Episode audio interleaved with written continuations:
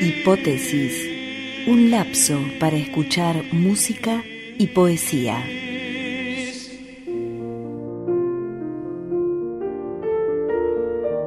Los mandamientos.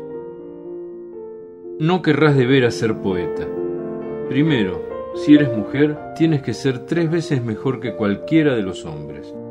Segundo, tienes que acostarte con todo el mundo. Y tercero, tienes que haberte muerto. Poeta masculino en una conversación. Si una mujer quiere ser poeta, debe dormir cerca de la luna a cara abierta Debe caminar a través de sí misma estudiando el paisaje. No debe escribir sus poemas con sangre menstrual. Si una mujer quiere ser poeta, debe correr hacia atrás en torno al volcán. Debe palpar el movimiento a lo largo de sus grietas. No debe conseguir un doctorado en sismografía.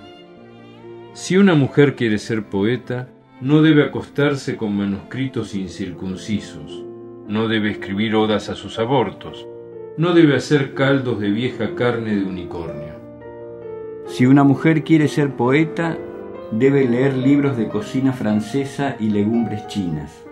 Debe chupar poetas franceses para refrescar su aliento. No debe masturbarse en talleres de poesía. Si una mujer quiere ser poeta, debe pelar los vellos de sus pupilas, debe escuchar la respiración de hombres durmientes, debe escuchar los espacios entre esa respiración. Si una mujer quiere ser poeta, no debe escribir sus poemas con pene artificial. Debe rezar para que sus hijos sean mujeres. Debe perdonar a su padre su esperma más valiente.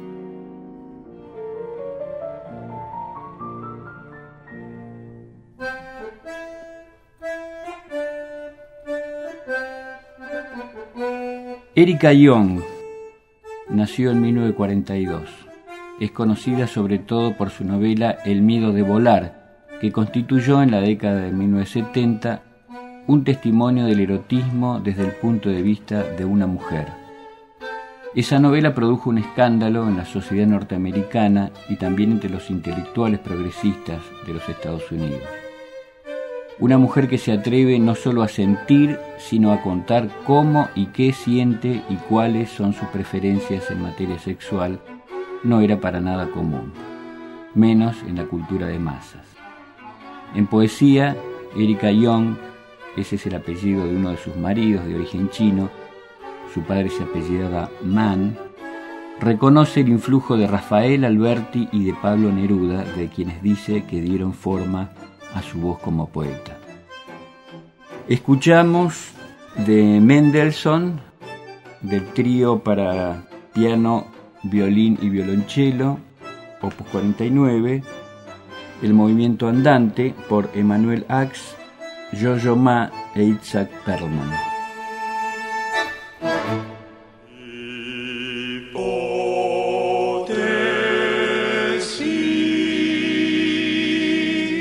Hipótesis. Conducido por Guillermo Inda y Gerardo Burton. Producido en Radio Universidad Calf.